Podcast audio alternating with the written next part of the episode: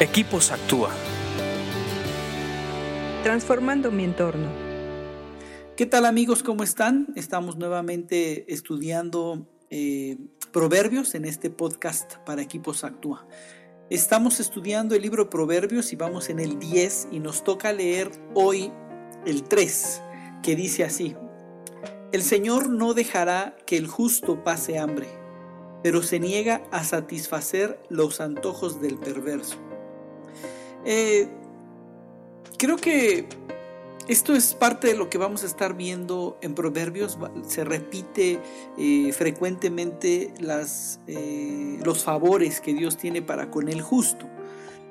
dice que Dios no va a dejar que el justo pase hambre. Creo que lo primero que tenemos que ver y analizar es el justo, ¿no? Porque muchas veces cuando nos analizamos a nosotros mismos de una manera objetiva, pues no nos consideramos justos, tenemos nuestras, nuestros detallitos en la vida como para llamarnos justos. A veces creemos que somos muy buenos y que no hacemos nada malo, ¿verdad?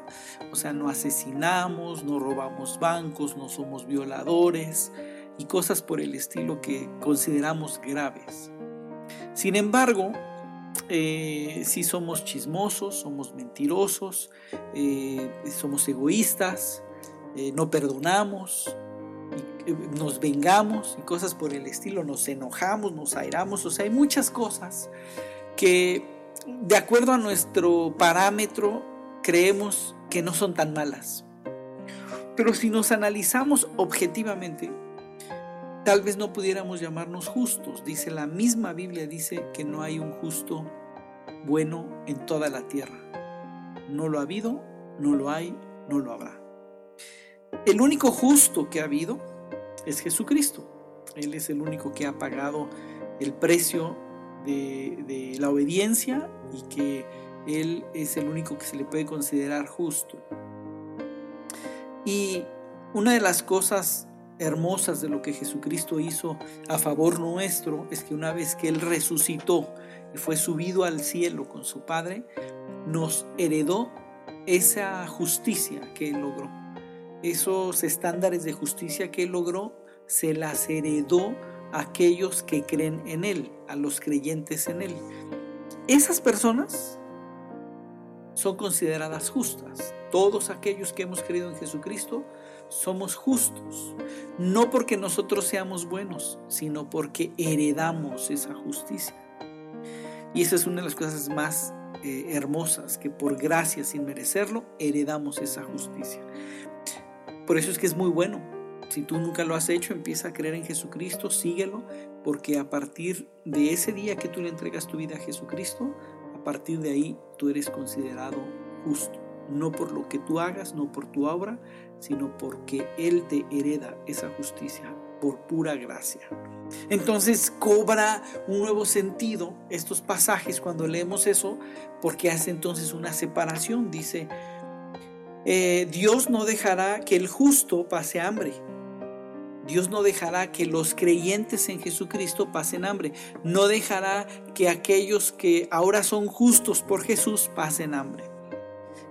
Y e, eso ya es, ya es hermoso. Y, aquí, lo que, aquí lo que quiere decir de una manera más amplia, que no pasaremos hambre, básicamente es, Él tendrá cuidado de nosotros. El hambre no nos matará. Él va a cuidar de nuestra vida, de nuestras necesidades básicas.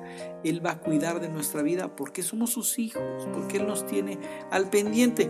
En alguna otra ocasión vamos a hablar acerca de cuando Él eh, nos disciplina, nos llama la atención. Pero ese es otro tema. Aquí lo que estamos hablando es que eh, por ser sus hijos, por haber creído, por ser justos, nos cuida y no nos va a dejar pasar hambre. Y termina así, pero Dios se niega a satisfacer los antojos del perverso. Aquí cambian las cosas. Eh, aquí dice que Dios eh, da una negativa a satisfacer no el hambre, no la necesidad básica, sino los antojos del perverso. Aquello que, dices, ay, hoy se me antojó esto, pero eh, si tú andas en perversidad, no va a ser. Eh, yo creo que aquí hay una diferencia y, y pasando al otro lado, o sea, creo que los que no han heredado esa justicia de Jesucristo en sus vidas, pues simplemente no son justos. Pero aquí no se está refiriendo a los que no son justos, se está refiriendo a los que no son justos, pero además se mueven en perversidad. La corrupción, de acuerdo al diccionario, es cuando se corrompen personas, las costumbres. Eh, corromper es echarse a perder, cuando entra la maldad y, se carcome todo lo de adentro. Esa es la, la depravación, cuando algo empieza a corromper tu vida, tus pensamientos, tu forma de ser. Cuando la maldad ha llegado a tal grado en tu vida que eh, quedas corrompido, que quedas eh, oxidado, que quedas echado a perder, cuando la maldad gobierna tu vida. A esos perversos Dios no les permite que disfruten sus antojos. Dios se niega a que ellos puedan recibir aquello que se les antoja. Pero pongamos nuestra mente en que somos justos, en que si tú eres un creyente, eres un justo. Y si eres justo, tienes el favor y el cuidado de tu papá. Medita en esto, eh, sigue leyendo proverbios, acuérdate que leer proverbios te hace más sabio. Escríbenos a info.actua.org.mx. Búscanos en Facebook y Twitter como Equipos Actúa.